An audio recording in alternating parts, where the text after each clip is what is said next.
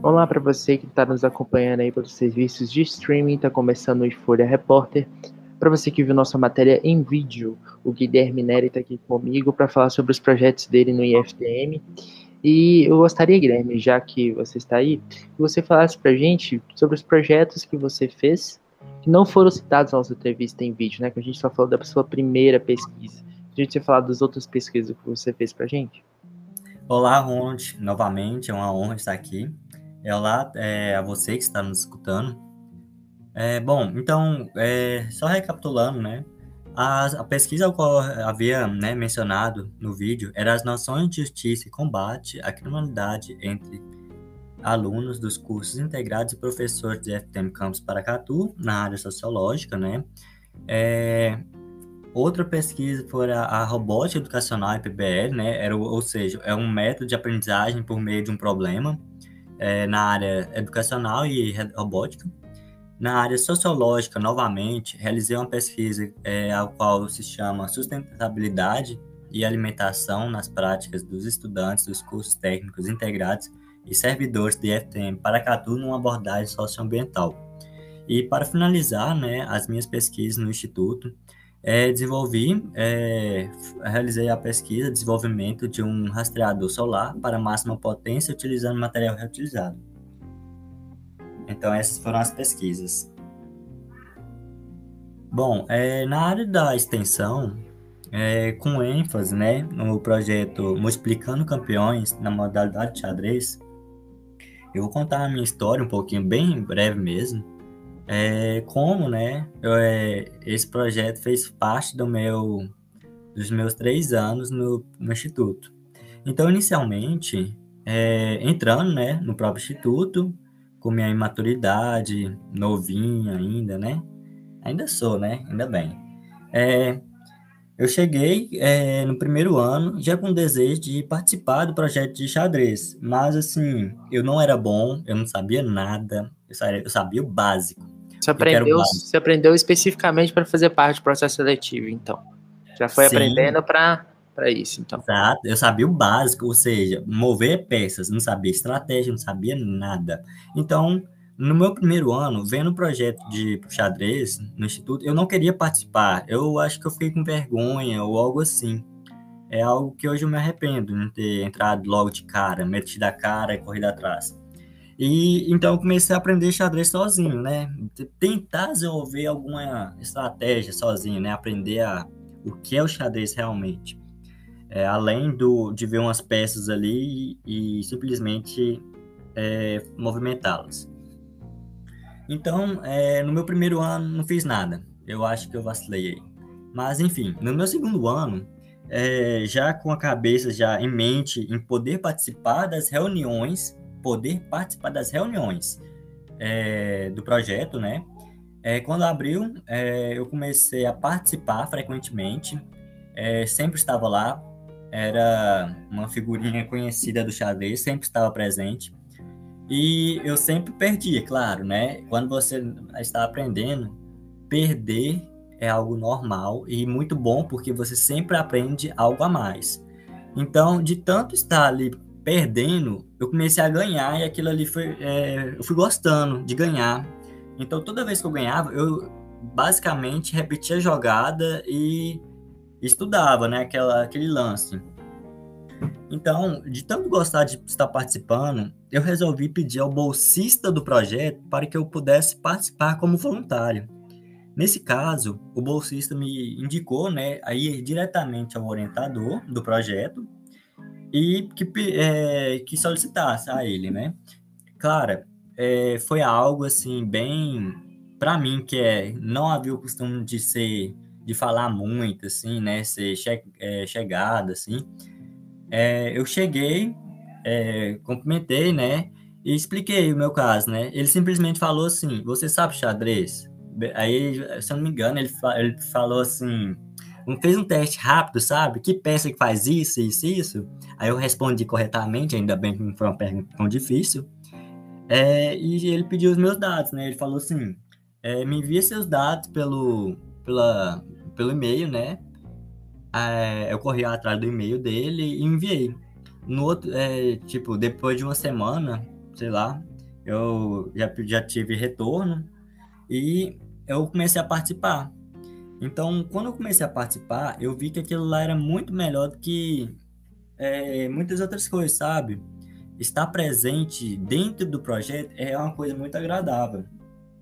Então, eu, de algo que eu é, gostava muito no meu primeiro ano, que eu não tinha noção de nada, no meu segundo ano, eu já estava muito avançado, assim, pelo que eu já não sabia, né?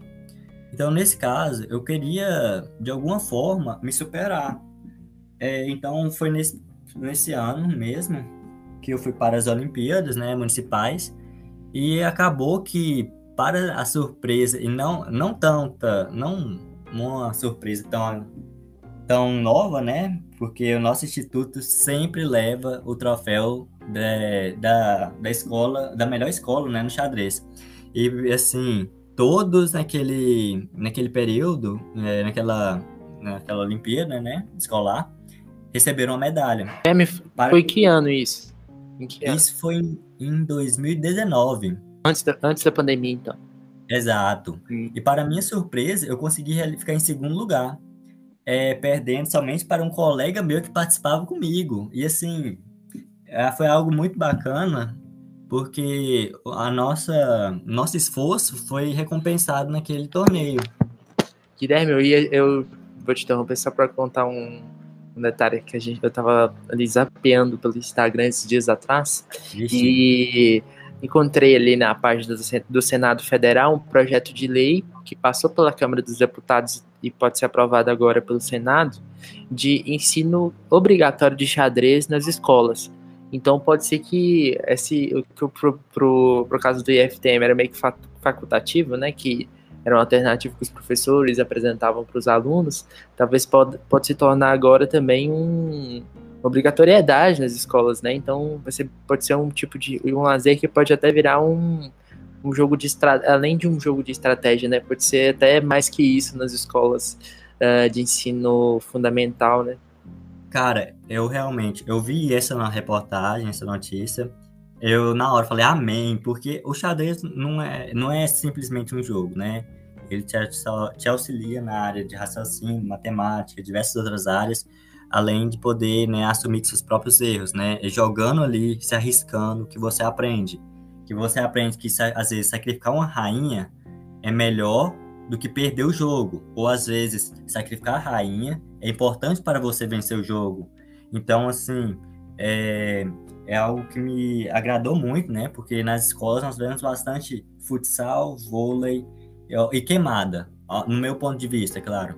Então é algo que me agradou muito essa notícia. Mas recapitulando, Ronald, o que eu estava falando, é, foi aquele ano de 2019 foi muito agradável porque eu pude ver que eu, eu evolui muito e eu queria evoluir mais no xadrez. Foi então em 2020, né, é, que surgiu o é, 2020, exato. Foi quando é, eu estava no terceiro ano que surgiu o edital de bolsista do projeto de extensão do, na, do projeto Multiplicando Campeões, modalidade xadrez.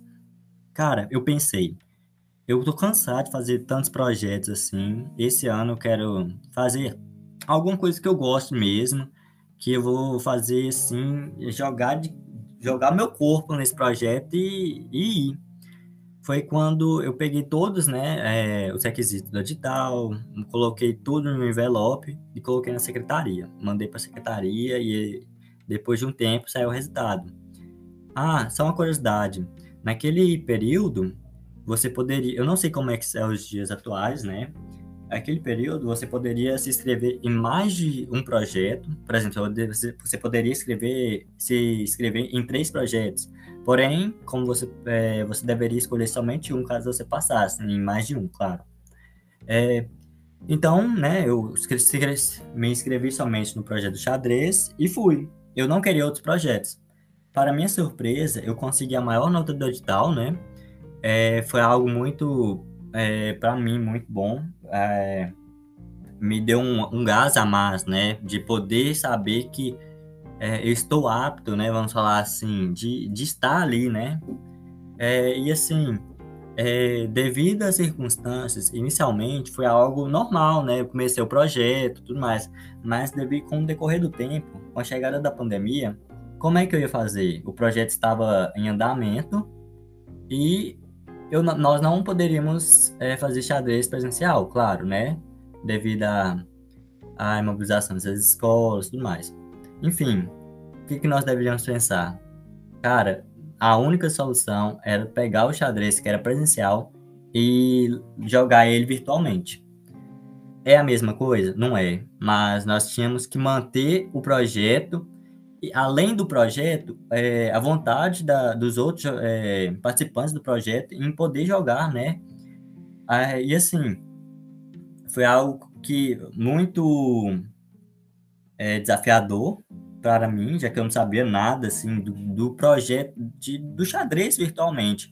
Então, com inúmeras pesquisas, assim, é, eu comecei a fazer esse projeto. É, inicialmente, comecei nas redes sociais, divulgando dicas, é, sugestões de jogadas, desafios, essas coisas. E depois, iniciei um, um grupo de xadrez no, no, no WhatsApp, ao qual eu pude enviar links né, de acesso a campeonatos pelo Lichess. Para quem não sabe, o Lichess é uma plataforma de xadrez gratuitamente, ao qual te possibilita jogar é, contra os op oponentes e ainda realizar torneios entre é, aliados, é, seus amigos, né, claro. Então, foi com essa plataforma que o projeto deu, é, deu andamento, né? Então, é, estava tão, é, o projeto, né, estava tão indo bem que nas. Eu acho que é. Eu esqueci o nome do evento. Era o, a Semana Nacional de Ciência e Tecnologia. É, acho que foi essa semana que. É, já que o tempo está acabando, gente, vou andar bem rapidinho. É, então foi essa semana, né, que eu realizei um projeto em, de, é, de xadrez, né, um campeonato de xadrez, entre diversos IFs do, ao qual estavam participando, né, é, do SNCT, Semana Nacional de Ciência e Tecnologia. E, para minha surpresa, foi um, foi um campeonato muito agradável, que deu super certo.